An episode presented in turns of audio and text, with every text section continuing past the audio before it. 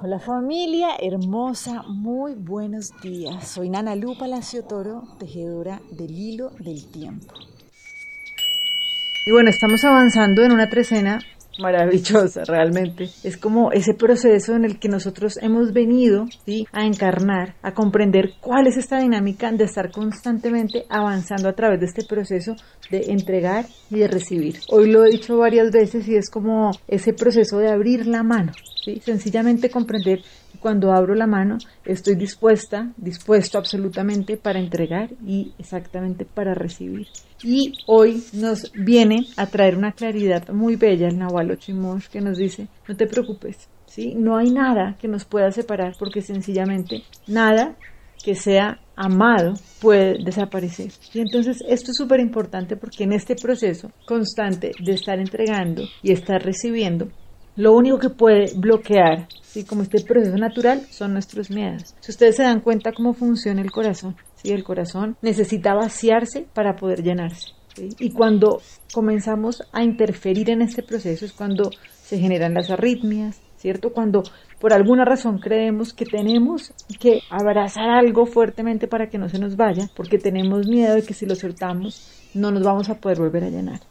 Y eso es lo que necesitamos entender. ¿sí? No existe la separación. Entonces, por eso necesitamos poder abrir la mano con tranquilidad en lo que sea que suceda, porque por ley natural, cuando yo dejo sencillamente que la vida fluya, la vida fluye en abundancia, así tanto como yo entrego y como recibo. Entonces, esto es muy importante en esta trecena que estamos comprendiendo que es esto de la muerte y del renacimiento, sabiendo también que hay un miedo muy grande en vivir ¿no? estos procesos de la muerte también de nosotros, de nuestros seres amados. Y creo que esto ya se los he dicho antes, ¿no? Pero es muy distinto para una persona que su ser amado se descansó, dejó su cuerpo, comprender que realmente no se ha desaparecido, que simplemente es el momento de hacer una nueva relación.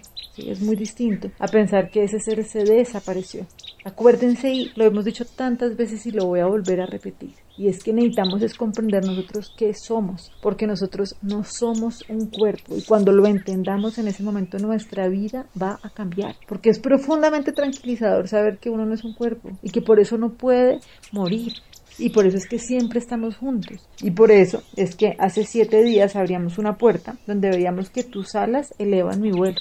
Es entender que realmente cuando ese ser que, por ejemplo, dejó su cuerpo, cuando nos conectamos desde el amor y no desde el miedo, es decir, cuando sabemos que de verdad eso que nosotros somos nada lo puede amenazar, sabemos que seguimos juntos.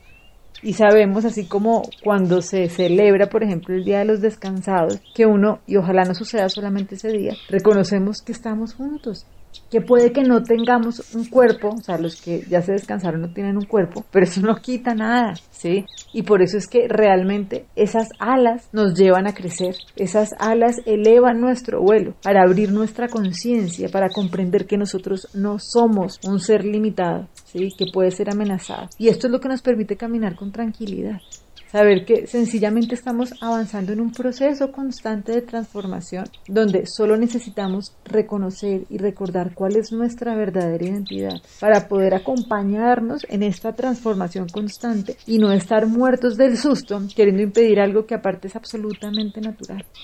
¿Sí? Realmente es muy alivianador cuando podemos comprender que no hay nada malo que pueda desaparecer. ¿sí? Todo lo que desaparece es lo que no es real.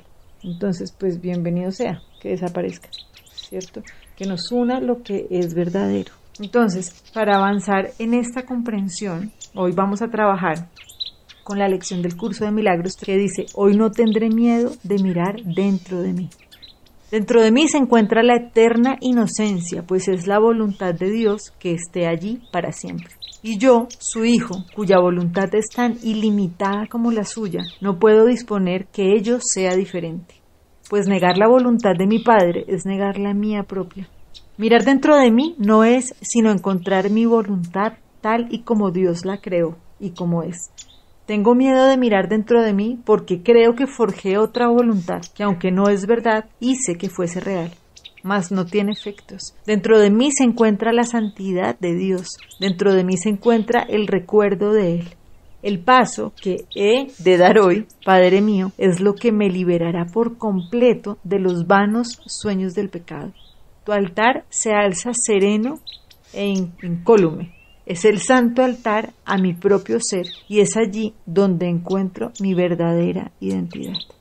Entonces, bueno, deseando que cada vez comprendamos más cuál es nuestra verdadera identidad para que podamos avanzar en tranquilidad, sabiendo que no hay nada amado que pueda desaparecer. Esto de verdad es un gozo y es una fiesta que nos viene a recordar y a recalcar que no hay ninguna ley universal que haya sido creada para hacernos sufrir. Les mando un abrazo infinito y deseando así que bueno, que podamos crecer con más tranquilidad y con más gozo cada día, más y más. Besos y bueno, sigamos tejiendo el hilo del tiempo. Chao.